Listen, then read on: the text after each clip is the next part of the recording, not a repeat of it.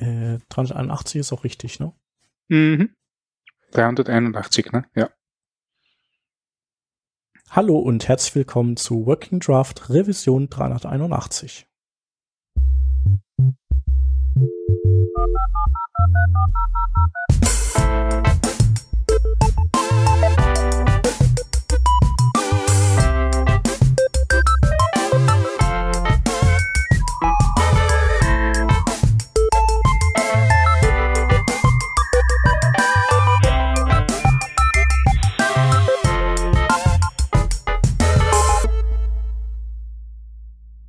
Wir sind heute äh, in sehr kleiner Runde, nämlich zu zweit. Äh, mit mir im virtuellen Studio ist der Stefan. Hallo, Servus. Und ich bin der Shep. Ja, ähm, genau. Äh, heute auch mal noch mal ohne Gast. Ähm, ist aber auch ganz in Ordnung, weil so ein paar Themen haben sich aufgestaut in letzter Zeit gefühlt, ähm, die wir mal besprechen können, so wie das früher mal der Fall war. Ähm, und äh, ein Thema, das ich gerne mal in den Raum werfen wollte, ist ähm, äh, die sogenannten Layered APIs. Hast du von denen schon mal gehört? Ich glaube, dass ich davon gehört habe. Das ist dieses die, die, der Wunsch einer Standardbibliothek im Browser, kann man das so, so zusammenfassen oder bin ich da komplett woanders? Nee, das geht schon absolut in die richtige Richtung. Ja. Super. Also ich, ich glaube, ich kann mich nur so ein bisschen an einen geschichtlichen Kontext erinnern. Und zwar ist das, glaube ich, ein Resultat dieses Left-Pad Gates, bei dem man draufgekommen ist, okay, ähm, in Node werden sehr, sehr viele Module verwendet sehr, sehr viele kleine Module und es kann durchaus sein, dass wenn man einen dieser kleinen Dominosteine rauszieht, dass man gleich die ganzen, äh, ähm, die ganze Kette an Applikation äh, ähm, zerstört.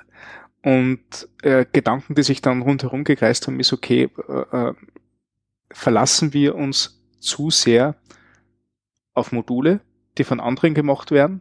Und wäre es nicht besser, wenn wir zumindest mit einer kleinen, äh, aber, aber, aber sehr umfangreichen API für gewisse Funktionalitäten daherkommen würden, äh, die man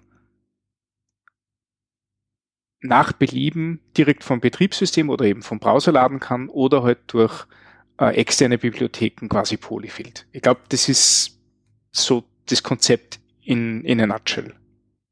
Ja, genau. Also cool. äh, den, diesen Zusammenhang mit, äh, dass das jetzt irgendwie durch LeftPad getriggert wurde, äh, den, den, den habe ich jetzt irgendwie nicht mitbekommen, was nicht heißt, dass das äh, vielleicht nicht auch so war. Also ich hatte eher ähm, so die das Gefühl, dass, dass das ja so ein Wunsch ist, der schon so lange oder relativ lange von der Entwicklergemeinde geäußert wurde. Ähm, warum baut ihr jQuery zum Beispiel? Also bei jQuery war das sehr pro, äh, pro, also sehr dominant und bei ähm, vielleicht auch bei Lodash. Warum baut ihr das nicht einfach in den Browser ein? So, dann müssen wir das nicht bei jeder Seite von neuem shippen, sondern äh, wir können uns dann, wir können das einfach äh, nutzen ohne extra Kosten quasi. Dann kann sein, dass ich das nur durch äh, Zufall nicht, vielleicht habe ich von den, von den Layered APIs zum ersten Mal mitbekommen, wie, ich, wie dieses Left-Pad Gate was, was passiert ist. Also das kann natürlich sein. Ja, bei Left-Pad Gate äh, äh, nochmal so zur Erinnerung, da, äh, da hat ja quasi, äh, ich glaube, wie waren das? Also einer war auf jeden Fall nicht mehr einverstanden mit der, ähm, mit, äh, mit NPM der, der Registry und dem, mhm. wie die arbeitet und hat dann sein Paket ähm, depubliziert. Ich glaube, weil äh, so ein, ein äh, quasi ein Name, den er belegt hatte, jemandem anders quasi zwangsfrei gegeben mhm. wurde und ihm weggenommen wurde. Und dann hat er gesagt, so, nee, da habe ich keinen Bock mehr drauf, wenn ihr sowas macht. Äh, nur weil irgendwer anders daherkommt, äh, jetzt depubliziere ich LeftPad und dann, äh, dadurch, dass halt alle Abhängigkeiten von LeftPad hatten, sind, sind die alle anderen äh, Pakete quasi ja. im Bach runtergegangen. Der grandios. Ja. Ist, Absolut ist wirklich cool. grandios, ja. Ähm, aber das äh, würde dann bedeuten, in dem Fall, ähm, also inwiefern würde das in dem Fall helfen, weil du LeftPad einfach so standardmäßig in, in das Node-Paket mit reinnehmen würdest. Genau, also, also die Idee war halt, äh, ähm, es, es war ja dann eine Grundsatzdiskussion. Und zwar äh, verlassen wir uns zu sehr darauf, dass es äh, beliebig viele Module auf NPM gibt, die wir für unsere Applikation verwenden können. Äh, oder wäre es nicht gut, dass man so wie jede andere Programmiersprache mit einer Standardbibliothek daherkommt? Es gibt ja in, in Umgebungen wie, wie Java gibt es natürlich sehr viele Third-Party-Bibliotheken, aber es gibt halt auch diese große und umfangreiche Standardbibliothek, mit, die mit sehr viel Funktionalität daherkommt. Ähm, äh, genauso in, in .NET gibt es diese Common Language Runtime in der die ganzen Windows-APIs vorhanden sind und noch viele, viele andere Utility-Funktionalitäten, die man einfach so verwenden kann und mit dem man eigentlich einen Großteil der Applikation bestreiten kann. Äh, und warum gibt es sowas nicht in JavaScript? Tatsächlich, was man in JavaScript hat, man hat einen sehr, sehr dünnen API-Layer in, in Node, der für äh, I.O. vorhanden ist, nicht? Also entweder HTTP I.O. oder File I.O. oder äh, Network I.O äh, wobei das ist ja, glaube ich, HTTP auch, also, also Input-Output, Memory Input-Output, Filesystem Input-Output und im Browser hat man halt die DOM-API ne, und, und ein paar Funktionalitäten rund um die DOM-API, damit man es auch häufig anständig verwenden kann. Also keine Ahnung, Array-Funktionalitäten oder Object-Methoden, die drauf sind. Aber man hat nicht dieses Set an Standardfunktionalitäten. Man hat DOM-APIs, Browser-APIs und das war's. Und die Frage ist, braucht man mehr?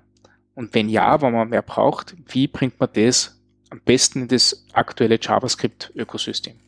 Und das ist, glaube ich, die Idee hinter den Layered APIs. Ja. Okay. Ja, äh, das Ding ist, es gibt ein äh, Repo ähm, äh, auf GitHub, wo auch das Ganze so ein bisschen erklärt wird. Und ähm, da sind jetzt die Beispiele, aber das äh, mag daher kommen, dass es äh, so eher das Chrome-Team ist, das daran arbeitet. Da sind die Beispiele tatsächlich eher welche, die äh, so aus der aus der Browserlandschaft mhm. sind. Nein, ähm, also also garantiert. Ähm, ich ich glaube, ja. ich glaube, dass das auch ein Thema ist, das, das vor allem in der Browserlandschaft diskutiert wird.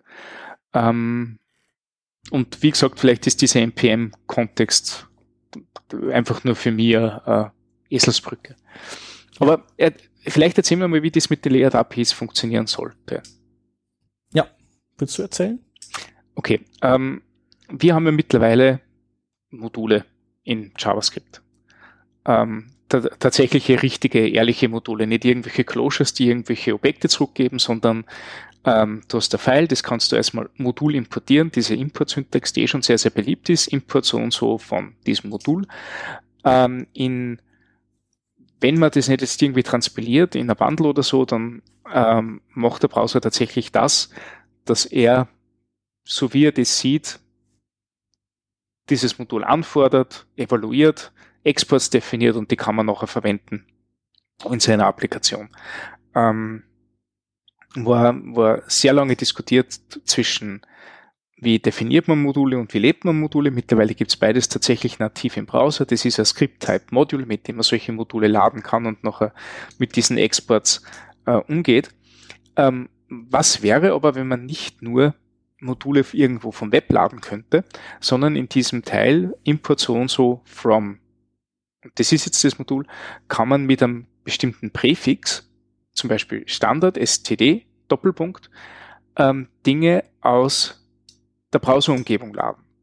Ähm, das könnten jetzt zum Beispiel so Sachen sein wie asynchrone Storage. Ähm, die Idee dahinter, Local Storage gibt's ja schon ewig und überall nicht, ist aber synchron. Und so asynchrone Storage einführen wäre jetzt wieder äh, irrsinniger Prozess, das, das über, über W3C und Konsorten spezifiziert zu bekommen, in den Browser zu bekommen. Ähm, und, und wäre doch eigentlich nur nette Funktionalität, mit denen man sich aber nicht diesen Global Namespace in Browser ähm, zumüllen möchte. Ähm, und Browserhersteller hätten so die Möglichkeit, dass sie solche kleinen Tools einfach zur Verfügung stellen. Okay, ich bin, ich bin Chrome, ich habe meine Standardbibliothek definiert und in meiner Standardbibliothek kriegst du diese Storage zur Verfügung. Oder ich habe bestimmte Webkomponenten implementiert, wie den Virtual Scroller und über diesen Input aus dem Standard Namespace bekommst du diesen Virtual Scroller zur Verfügung und kannst damit arbeiten. Und das so, soweit die Grundidee. Das heißt, ähm, Module, die built-in im Browser-System sind, die man sich herunterladen kann oder, oder aktivieren kann, ähm, hat natürlich jetzt das Problem, was passiert, wenn das Ding nicht vorhanden ist, weil ich gerade auf einer alten Browser-Version bin oder weil ich der Firefox bin und andere Standard-APIs zur Verfügung stelle ähm, oder, keine Ahnung, irgendein, irgendein Chromium-Derivat, das auch eigene Ideen hat, wie das funktionieren sollte. Ähm, haben sie sich auch was Cooles überlegt. Man könnte nämlich bei dieser Spezifikation mit dem Präfix auch nur einen Suffix angeben, der noch am Rufzeichen basiert. Oder ein Pipe, ich bin mir jetzt nicht ganz sicher. Ich glaube, das so ruft. Nein, es ist ein Pipe, Pipe also dieses, Pipe, ja. genau, dieses oder oder Symbol. Und da gibt es dann einfach eine URL an und in dieser URL ist nachher der Polyfill, der die gleiche API zur Verfügung stellt. Das heißt, du hast da nicht dieses Problem mit, mit Feature-Tests und so weiter zu machen, sondern tatsächlich ist so, ähm, du importierst die gleiche API und einmal entweder der schnelle Weg, es ist direkt bei dir beim Browser dabei, oder der langsame Weg halt durch irgendeinen Import, der halt im, im, im Web nur passieren soll. Ja, und dann kannst du es verwenden. Das ist die, die Grundidee dahinter. Ja. Und ähm, genau, du hast ja auch gerade zwei Beispiele genannt, Virtual Scroller und äh, Async Storage. Das mhm. sind so die zwei, äh, ja, aus irgendwelchen Gründen auserkorenen äh, Features, also vom, von den, vom Chrome-Team auserkorene Features, die, mit denen die das, diese Idee sozusagen erstmal testen wollen. Mhm. Und ähm, genau dieser, also der Virtual Scroller, ich glaube, den äh, kann man bisher, also der ist noch nicht als Standard Library mit dabei.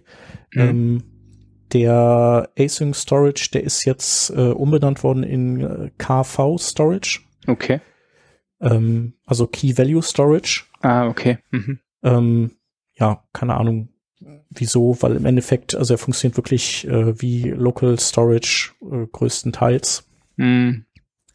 Nur eben asynchron, ähm, genau, den kann man jetzt ganz neu äh, also in, in Form eines Origin Trial testen. Das ist ja jetzt so dieses neue Konzept, dass man, ähm, also man kann es äh, auch testen, indem man in den Browserflex das ähm, aktiviert, aber man kann mithilfe der Origin Trials auch sagen, ich betreibe eine Seite und möchte gerne auch, dass meine Besucher ähm, äh, in den Genuss dieses Features kommen und deswegen okay.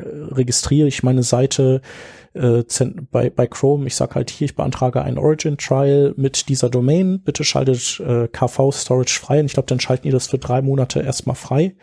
Und mhm. ähm, User, die, die halt Chrome haben, äh, die, der, der kriegt dann quasi, der hat interne Liste, so eine Whitelist und weiß dann so, okay, da kann ich äh, dieses, ähm, dieses Feature eben, diesen KV Storage, den, den aktiviere ich für diese Seite. Ähm, und die sammeln dann erstmal Feedback und diese drei Monatsfrist ist dann im Prinzip, um, um so Dinge zu verhindern, äh, dass, dass einfach schon ein Produkt gebaut wird und man vergisst, dass das eigentlich ja noch gar nicht finalisiert war und sich darauf verlässt.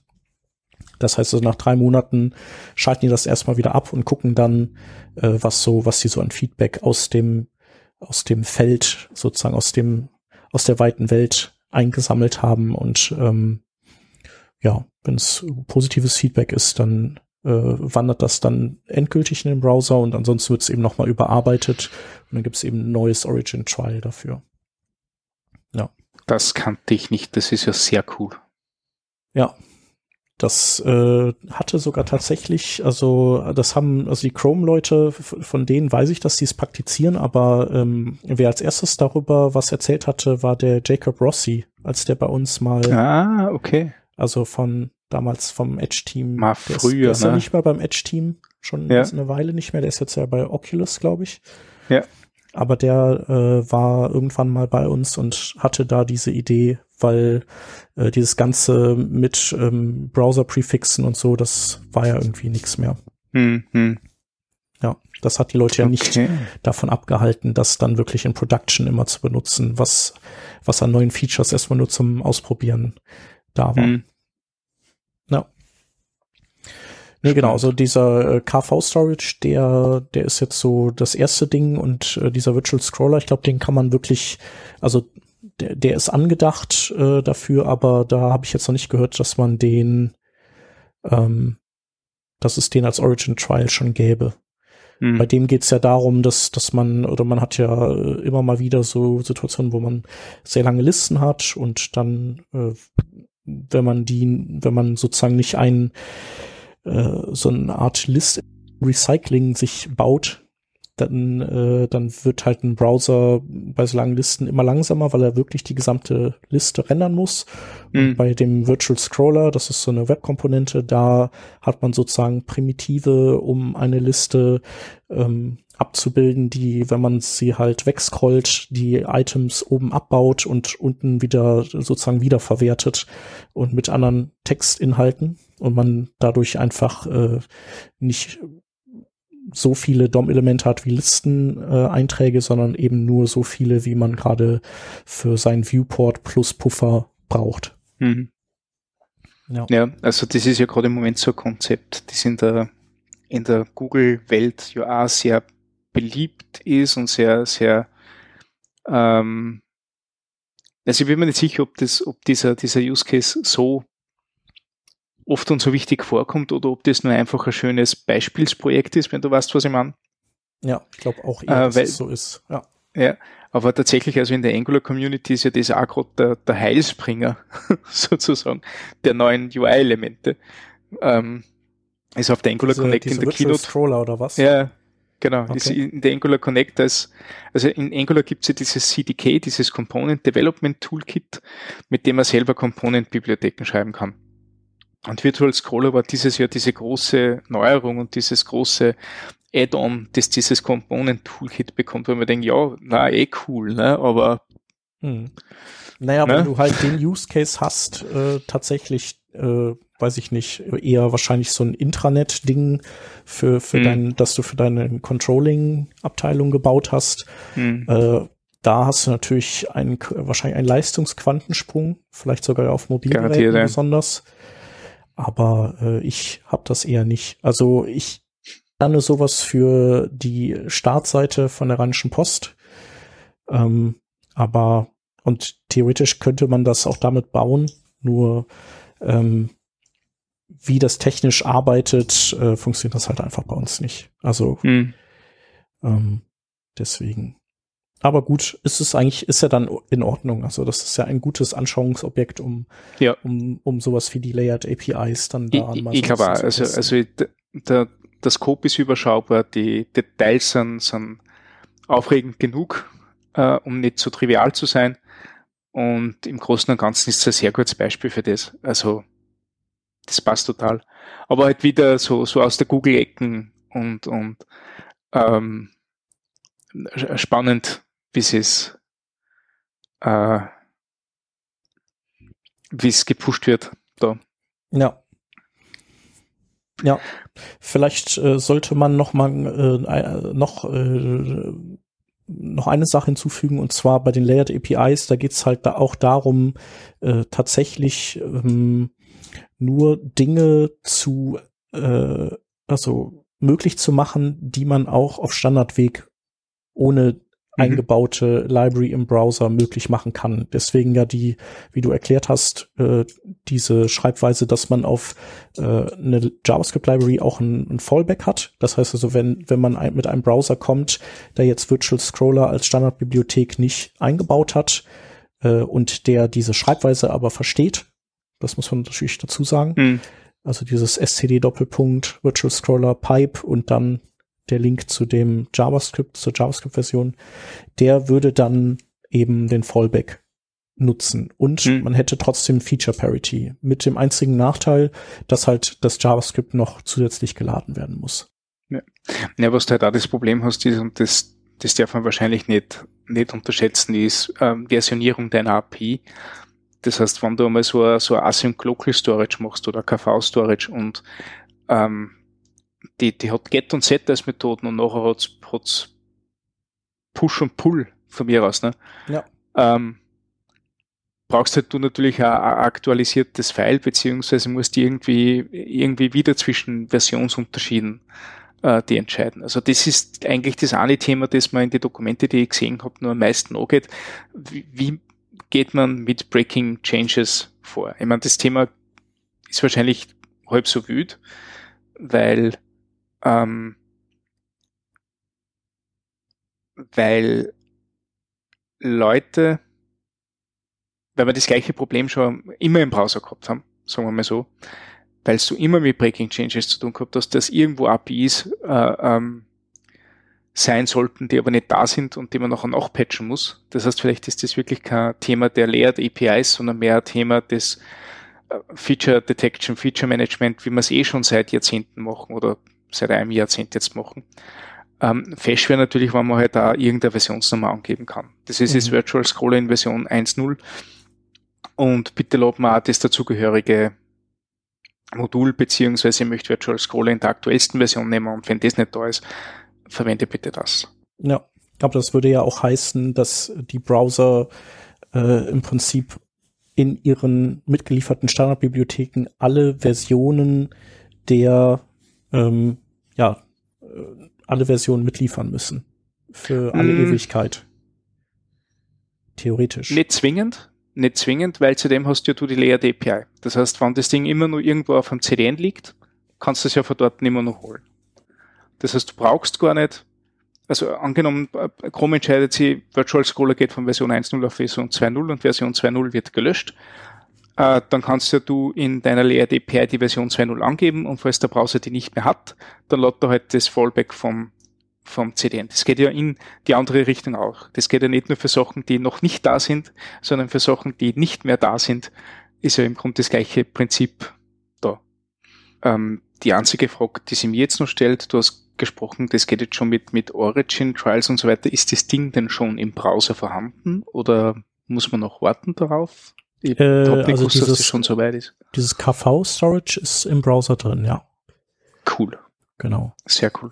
Virtual Scroller glaube ich noch nicht, mhm. aber festnageln lassen würde ich mich darauf auch noch nicht. Also kann sein, dass der mhm. drin ist und ähm, dann das aber noch kein Origin Trial dafür ähm, aufgemacht wurde. Okay. Origin Trial ist ja dann quasi noch mal eine Stufe weiter. Ne?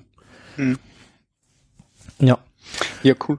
Ähm, ich finde spannend, weil also mir gefällt vor allem das Layered APIs sehr gut, weil du eben entweder das eine oder das andere nimmst. Also diese Layer sind sehr, sehr klar und das macht es eigentlich aus einer, aus einer Architektursicht, finde ich das sehr, sehr schön.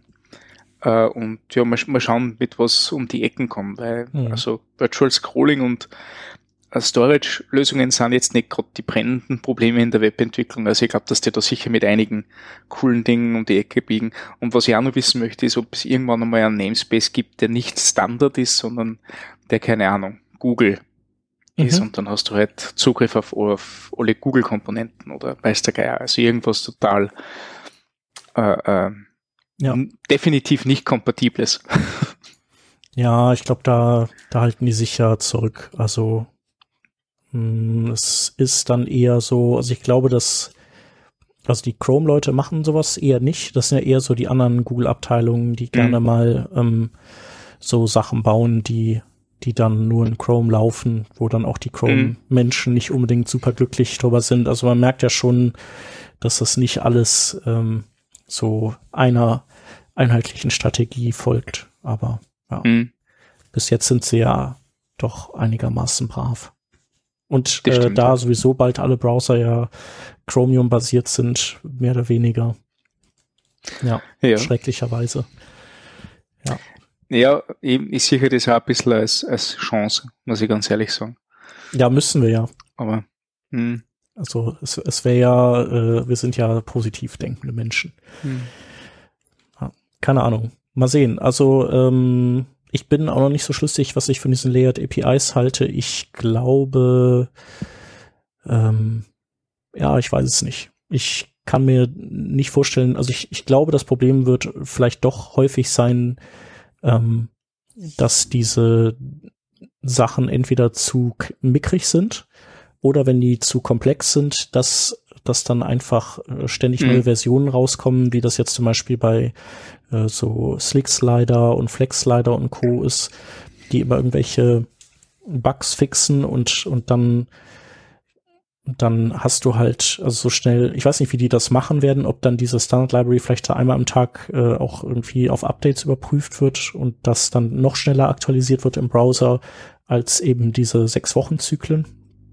Mhm. Ähm, aber ansonsten ähm, glaube ich, wird das so eher so ein Problem sein. Also ich glaube, es kann gut funktionieren für einfache Sachen und für Dinge, die sich so seit äh, Jahrzehnten so ungefähr nicht mehr geändert haben. Vielleicht so mhm. die letzte mhm. jQuery-Version noch oder so. Das stimmt, ja.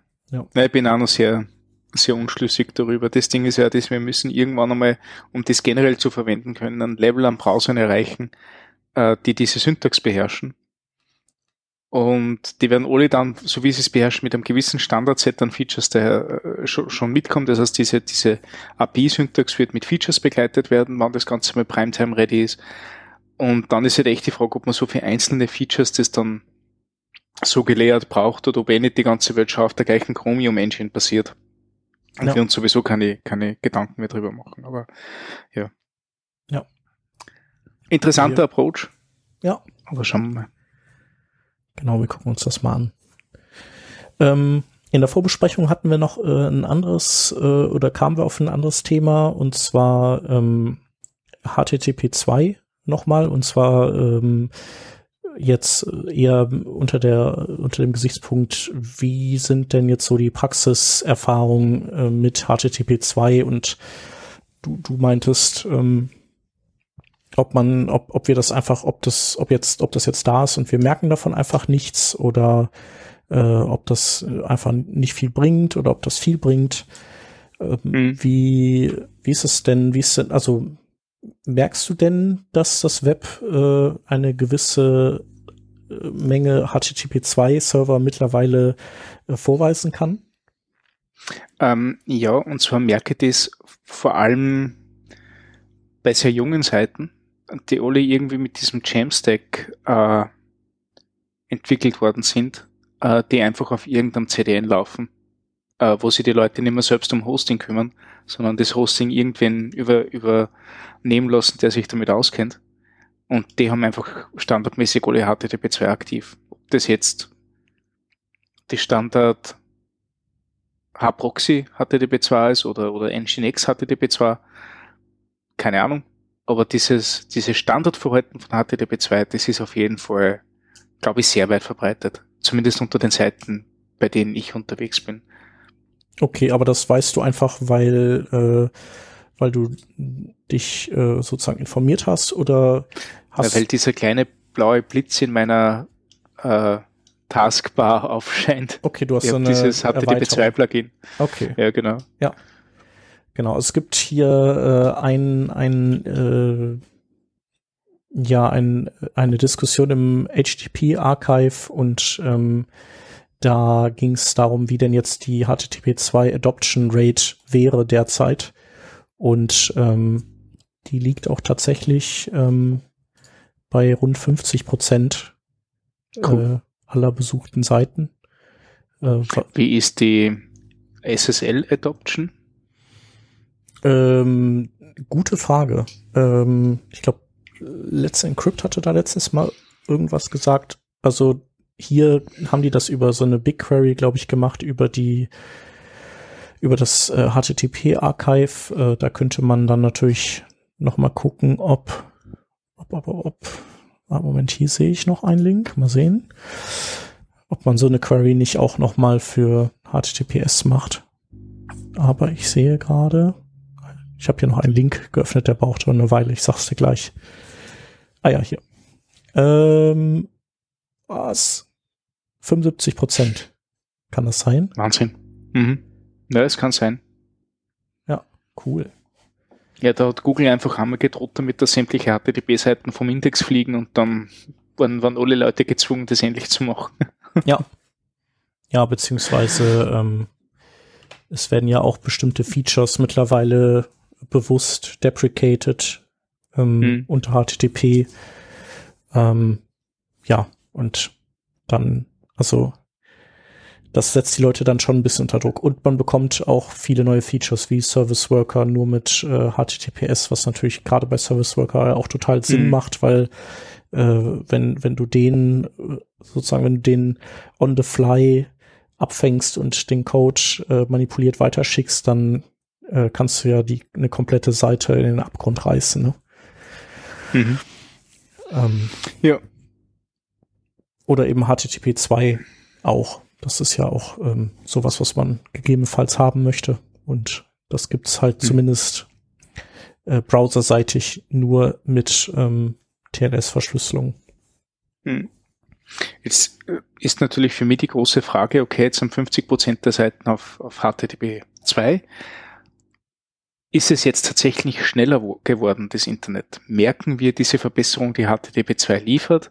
Und oder, oder hat sich eh nichts geändert oder machen wir alles falsch? Gibt es neue, neue Entwicklungsrichtlinien, wie wir HTTP2 jetzt verwenden sollen? Weil sämtliche Seiten davor waren einfach total auf dieses, ähm, die ersten sechs Requests müssen zählen Prinzip äh, aufgebaut. Ne? Oder, oder darauf aufgebaut, dass der Browser Bilder sowieso nachrangig behandelt und solche Dinge. Ne? Ähm, das heißt, viel Micro-Optimization auf, auf Resource-Request-Ebene, das mir eigentlich alles dadurch ein bisschen aushebelt, weil eh alles über die gleiche Autobahn drüber donnert. Und deswegen frage ich mich, okay, bringt es? Merken wir es? Oder ist schlechter geworden, ist besser geworden? Oder was, was tut man? Ja. Also gefühlt würde ich sagen, ähm, merke ich da nicht so viel von.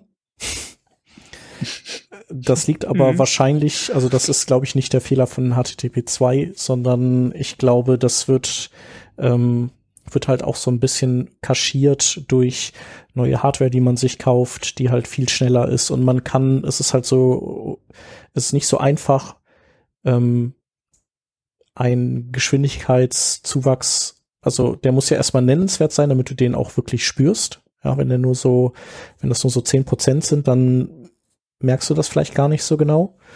Und dann musst du auch noch auf die Idee kommen, dass das jetzt nicht dein Rechner ist, der gerade cool ist oder der, das, der neueste Firefox, der viel schneller ist, sondern dass die eben umgeschwenkt sind von HTTP 1.1 auf HTTP 2.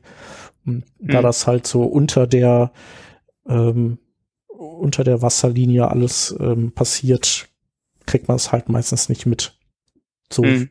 wie wir am Ende auch nicht in den Quelltext gucken und sehen, ob wir, ob die Seite, die wir uns gerade angucken, ähm, äh, ein riesen äh, Diff-Haufen ist oder eben semantisch wertvoll. Ja. Das stimmt, ja. Also du siehst das halt durch deine Erweiterung, die, wenn die, je öfter, ja. wenn die jetzt so ganz häufig blau ist und du noch weißt, also früher war die halt, früher war die aber nicht so viel blau, dann ja, ja. Und bei der TLS-Verschlüsselung, da ist es viel offen, offenkundiger. Ne? Also das ja. merkt man einfach, dass alles, also außer Spiegel Online, also das verstehe ich ja überhaupt nicht. Aber die wollen wahrscheinlich äh, weiterhin schön Referrer und äh, Daten an ihre Tracker und Werber verkaufen. Ähm, aber sonst sind ja wirklich alle auf ähm, HTTPS mittlerweile. Ja. Ja, das stimmt. Also. Ich da, ja. Na bitte. Ich wollte nur sagen, ähm, also dies, äh, was sich jetzt in der Praxis zeigt, und das hatten wir auch so ein bisschen äh, bei der Performance Now, äh, war das auch so ein Thema. Ähm, und das war auch ein Thema in unseren Interviews, die wir da mit dem Joaf gemacht haben und mit der Natascha. Ähm, die dadurch, dass HTTP 2 auf TCP aufsetzt und äh, TCP äh, schon eher eine, so eine Art High-Level äh, Netzwerksprache ist, ähm, baut die sehr stark auf den, auf quasi den Stack, der im Betriebssystem drin ist. Ähm, und da gibt's anscheinend einfach noch sehr viel Defizite. Ähm, man sieht das ja auch daran, dass die Microsoft-Produkte äh, auch HTTP 2 beziehungsweise Speedy unterstützt haben, ähm, äh, je nachdem, was für ein Betriebssystem drunter lag, lustigerweise. Ähm, also das ist so ein Indikator und äh, was wohl ein Problem ist, ist, dass jetzt äh, dieser Stack der Bottleneck ist und das ist halt, ist ja auch das, wo, wo man mit äh, HTTP 3 jetzt dann arbeitet, dass man von TCP auf UDP umschwenkt, weil das alles so ein bisschen low-leveliger ist, da muss man dann selber, äh, hat man selber mehr Arbeit, aber eben auch einfach mehr, mehr Einfluss darauf, wie die Sachen abgearbeitet werden.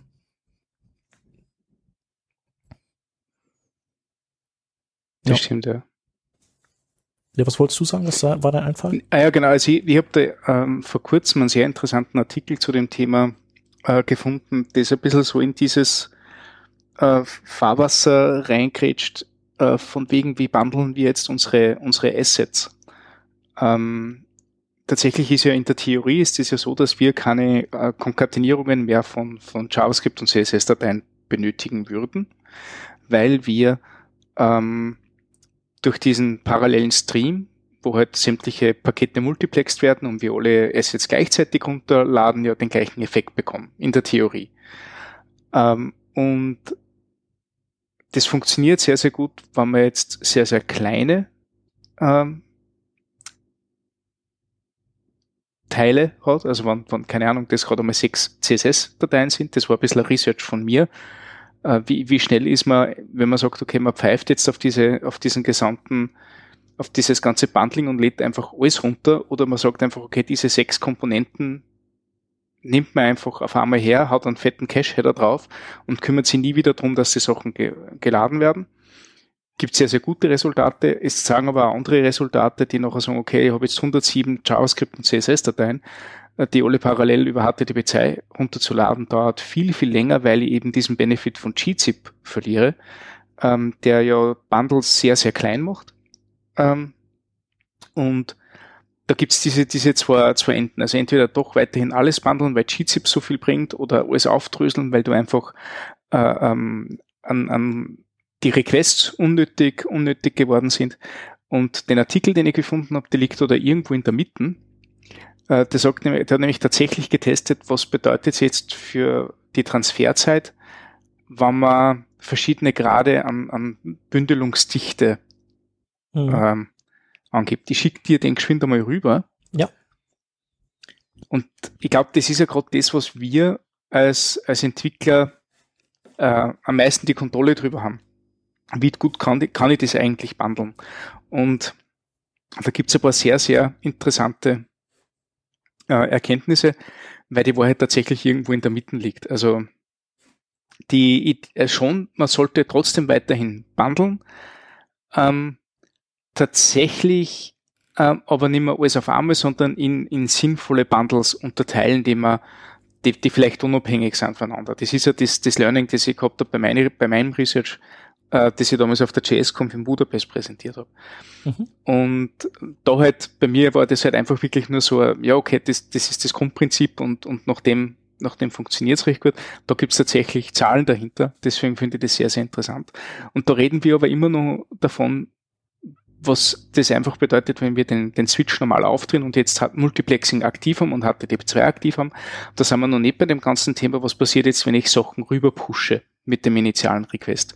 Oder wenn ähm, der Server äh, mitlernt und lernt, welche Assets immer mit, mit, mit anderen Resources angefragt werden und diese rüber pusht.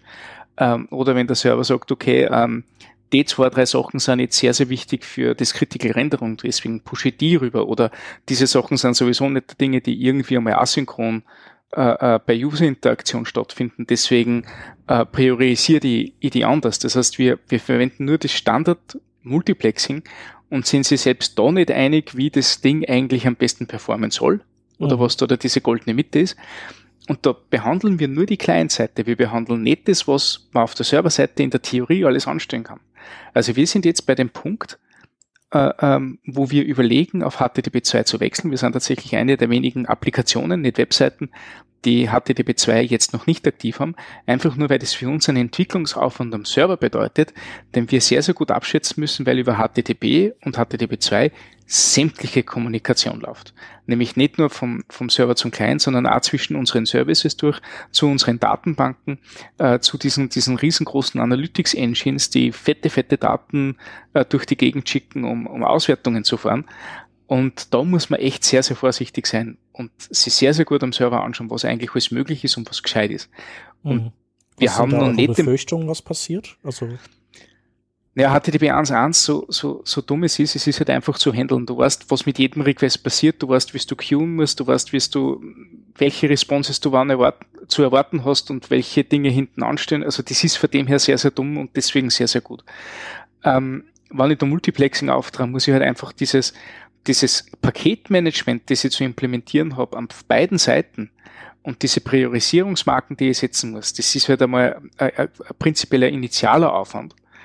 Ähm, und was man halt befürchten kann, ist, dass halt irgendwelche Marken falsch vergeben werden und deswegen Dinge, die gar nicht einmal so, so äh, wichtig sind, viel, viel, viel früher gemacht werden als wie andere Dinge. mhm. Und das ist im Grunde die, die, die einzige Angst, die es dort gibt. Assets über CDN ballern kann man, ne?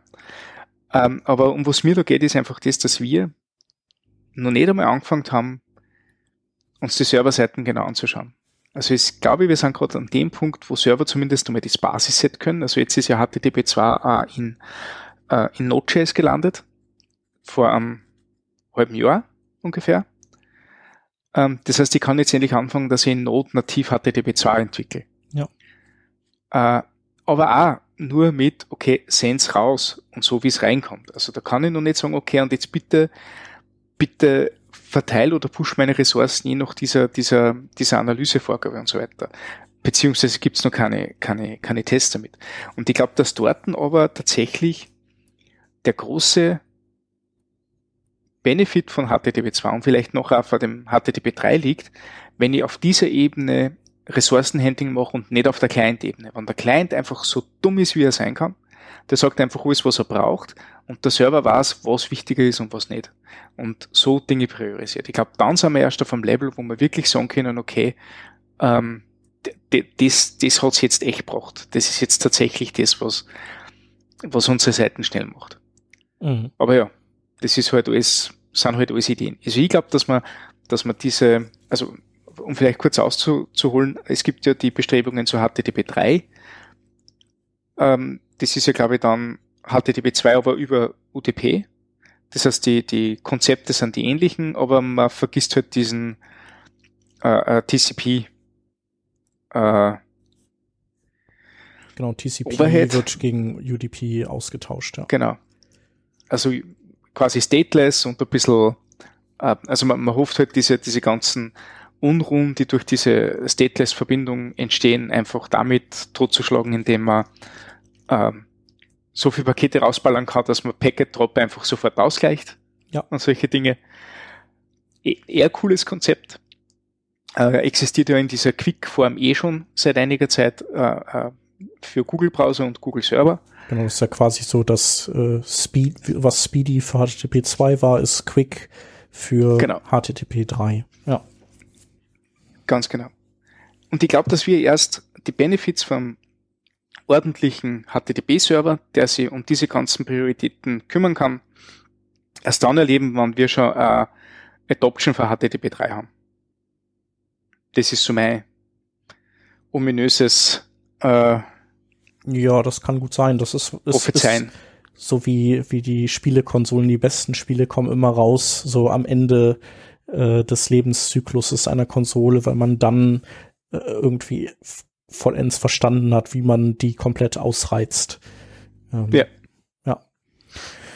Ja, das ist halt auch, äh, also je mehr Magic du einbauen kannst, desto oder je mehr äh, Stellschrauben du drehen kannst, desto komplexer wird das alles. Also ähm, das macht es auch nicht immer leichter. So, so ein bisschen sowas ähnliches gibt's ja auch jetzt browserseitig, ähm, dass es diese äh, Priority Hints gibt. Also dass du quasi äh, also bisher ist es ja so, dass das Browser äh, verschiedene Typen von Ressourcen in verschiedenen Prioritätsstufen anfordern. Mhm. Äh, so Dokument und, und CSS haben so die höchste äh, Priorität. Ich glaube dann Skripte und dann Fonts und dann so der ganze Rest und Ajax ganz hinten.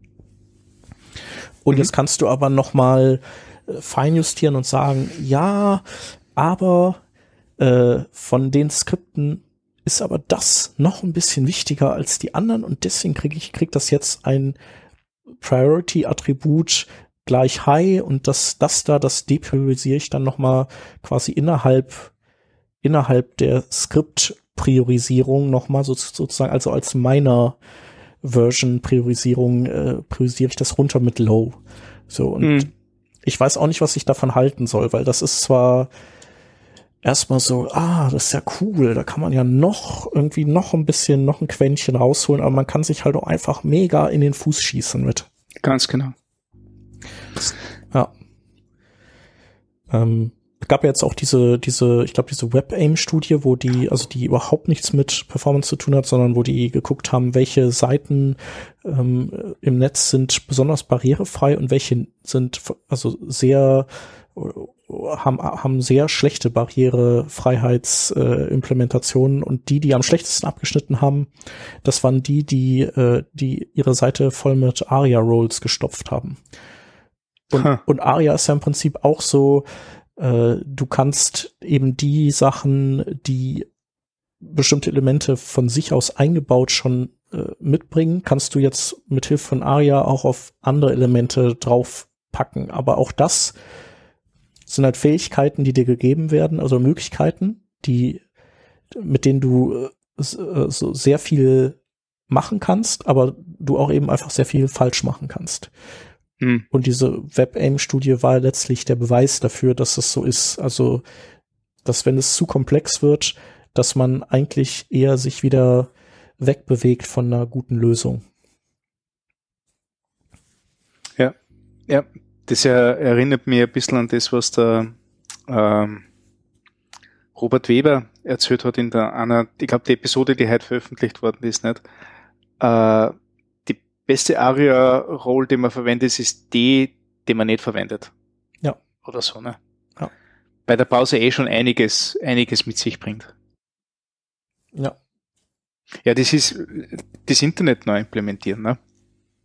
Das ja, ist genau das, so, so, so, ja, so, so wie du, äh, und das ist bei, bei allen Sachen so, ähm, aber wenn du einfache CSS-Regeln in JavaScript implementierst, weil, weil du nicht weißt, wie du die CSS-Regeln anwenden sollst, ähm, so wie du, so wie du das noch implementierst, was der Browser eigentlich schon können sollte, und da gehört eben dieses Resource-Requesten auch dazu, machst du äh, äh, ein Bottle, also äh, äh, äh, ähm, Pandoras Büchse auf, wo du einfach nicht weißt, was, was entgegenkommt und du nicht weißt, du nicht alle Edge Cases tatsächlich abdecken kannst. Und deswegen bin ich da immer sehr, sehr vorsichtig.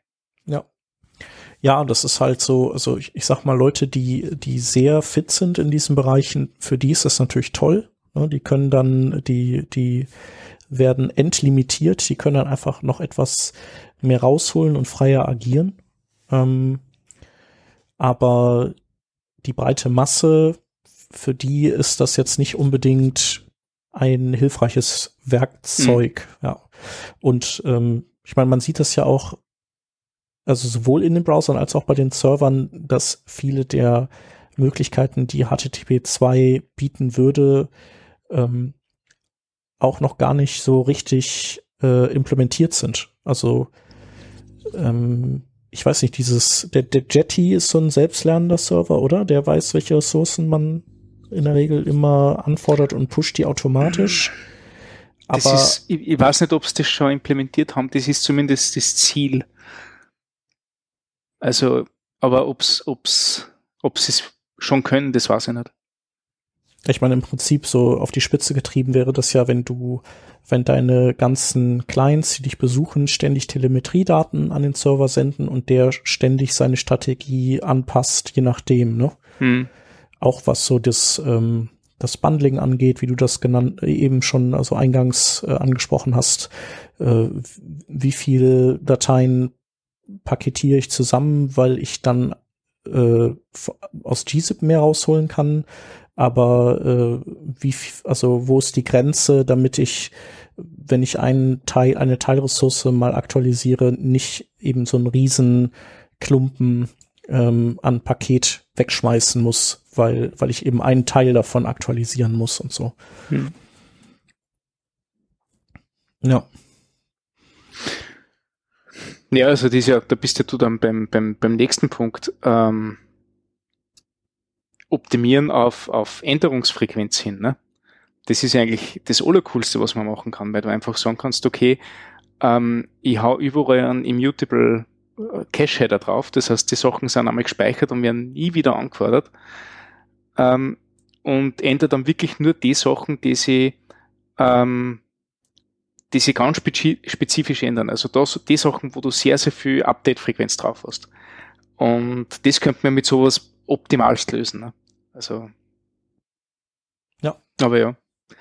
Ja, tatsächlich, also meine Vermutung und, und vielleicht können mir da einige Leute eines Besseren belehren, aber meine Vermutung ist, dass wir einfach überall das HTTP2-Flag aufgedreht haben, damit wir Lighthouse glücklich machen und kein Mensch weiß tatsächlich, was das jetzt für einen Effekt hat oder nicht, oder ob es okay ist oder nicht, oder äh, Hauptsache, Hauptsache der Kringel bei Lighthouse ist grün und dann ist also es okay. ich würde, ich würde sagen, also gegenüber HTTP 1.1, ähm, also wenn man sonst nichts an seiner Seite macht und einfach auf HTTP 2 umstellt, ist das schon ein Zugewinn. Mhm. Ähm, und vielleicht ist das auch ausreichend.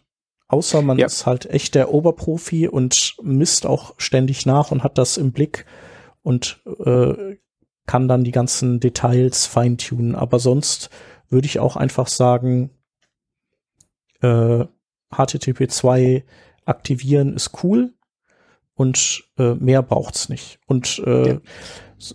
dieses HTTP 2 Push-Feature, das ist eigentlich gar nicht, auch nicht so dumm. Das finde ich eigentlich auch ganz gut. Nachteil derzeit ist ja, dass ähm, das halt einfach immer gepusht wird, weil hm.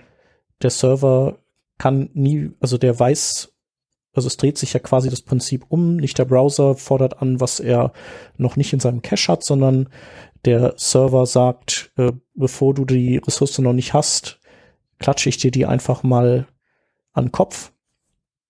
Ähm, und egal wie oft der Browser schon da war, das Feature, dem fehlt noch eine Komponente, an der auch gerade gearbeitet wird, und das sind diese Cache Digest Header ähm, mhm. wo in Zukunft die Clients dann ähm, bei den Requests äh, so im Prinzip äh, so, so Header mitschicken können, was für Ressourcen sie derzeit ähm, quasi mit welcher Checksumme gecached haben. Und dann kann der Server sagen, ah, okay, cool, äh, dann, dann pushe ich dir mal äh, nicht die und die Ressource zwangsweise, weil offenbar hast du die schon.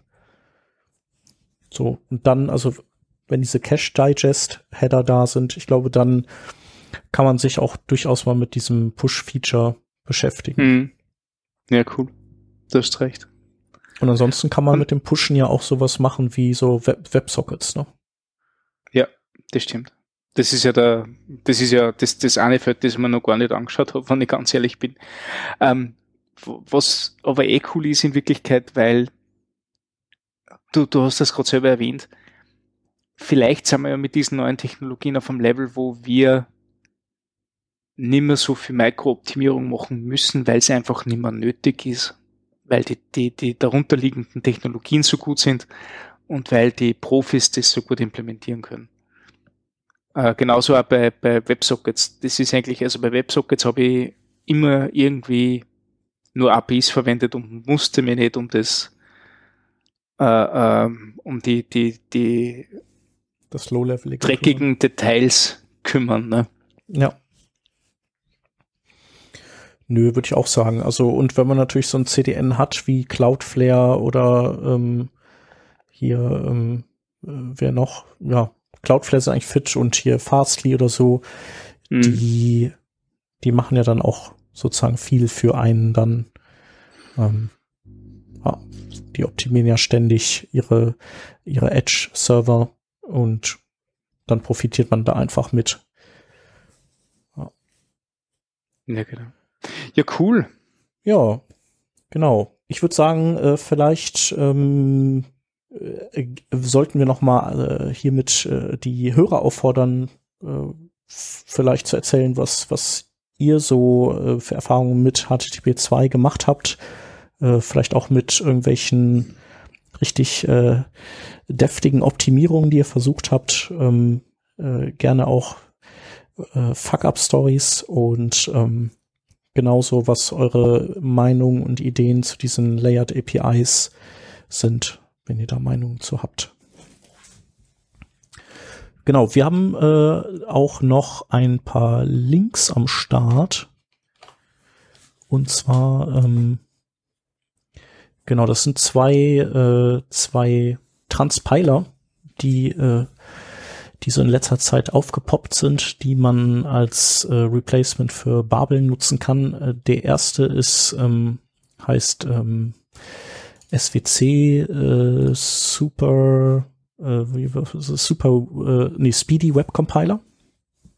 Ähm, das ist im Prinzip Babel, aber nicht in JavaScript, sondern in Rust geschrieben. Und ähm, ja, der ist halt äh, einfach deutlich schneller, also 16 bis 20 mal so schnell wie Babel und ähm, quasi feature-kompatibel. Das wäre das, was man sich mal angucken kann, wenn man lange Compile-Zeiten hat. Und der, das andere ähm, heißt Sucrase oder Sucrase und ähm, das ist ein Fork von Babel, der auch ähnlich schnell ist wie ähm, SWC, sogar schneller äh, laut denen.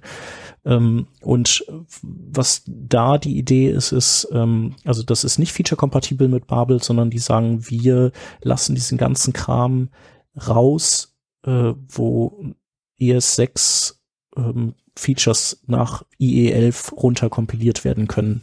Und dadurch ähm, sind wir einfach viel schneller als Babel ähm, und können halt JSX und TypeScript und Flow und äh, sowas ähm, nach ES6 transpilieren. Cool. Genau, und das letzte, was ich noch hier gefunden hatte, ist der Feature Policy Playground. Ähm, über die Feature Policies hatten wir mal irgendwann gesprochen. Das sind so äh, auch so spezielle Header, wo, wo man im Prinzip sagen kann, ich, äh, ähnlich wie bei den, bei äh, Content Security Policy sagt man dann ähm, nicht bezogen auf Sicherheit, sondern auf Performance. Äh, es dürfen, äh, keine Ahnung, äh, was gab's da nochmal? Ich, ich öffne mal den Link, weil dieser Feature Policy Playground, der listet eben all diese Sachen auf, die man, die man machen kann.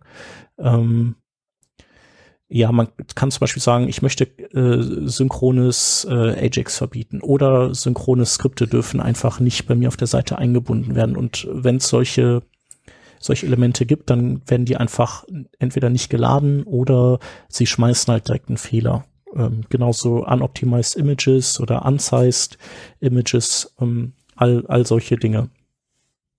Ähm, und äh, da gibt es mittlerweile relativ viel und weil das so viel ist, ähm, hat der Andrew Betts äh, unter featurepolicy.info mal so eine Übersicht gemacht der verschiedenen Policies, die es so gibt. Und ähm, auch welche Browser das unterstützen und ob die das hinter Flags unterstützen oder nicht. Also so ein bisschen so Can I Use-Style. Ja. Genau. Hast du noch was? Nein, ich habe nichts mehr. Okay. Dann würde ich sagen, äh, sind wir sozusagen am Ende unserer Folge. Ähm, wenn ihr Meinungen habt, dann äh, wie gesagt gerne äh, kundtun und zwar in unseren Kommentaren auf workingdraft.de oder ähm, per Twitter uns anschreiben. Ähm, genau. Wenn ihr äh, Gast werden wollt bei uns, weil ihr euch äh, super auskennt mit HTTP 2 oder 3 oder den Layered APIs oder anderen Dingen, dann gebt uns gerne Bescheid. Und äh, wenn ihr äh, zufälligerweise gerade nach ähm, neuen Kollegen sucht, die sich mit HTTP 2 oder Layered APIs super auskennen und ihr meint, wir könnten euch dabei helfen, dann äh, schreibt uns auch an weil dann können wir vielleicht euer Joboffer hier über den Podcast äh, an unsere Hörer weiterverteilen. genau, und wer äh, generell einfach gut findet, was wir machen, der darf uns äh, bei Patreon äh, folgen und uns äh, gerne auch ein Euro dalassen.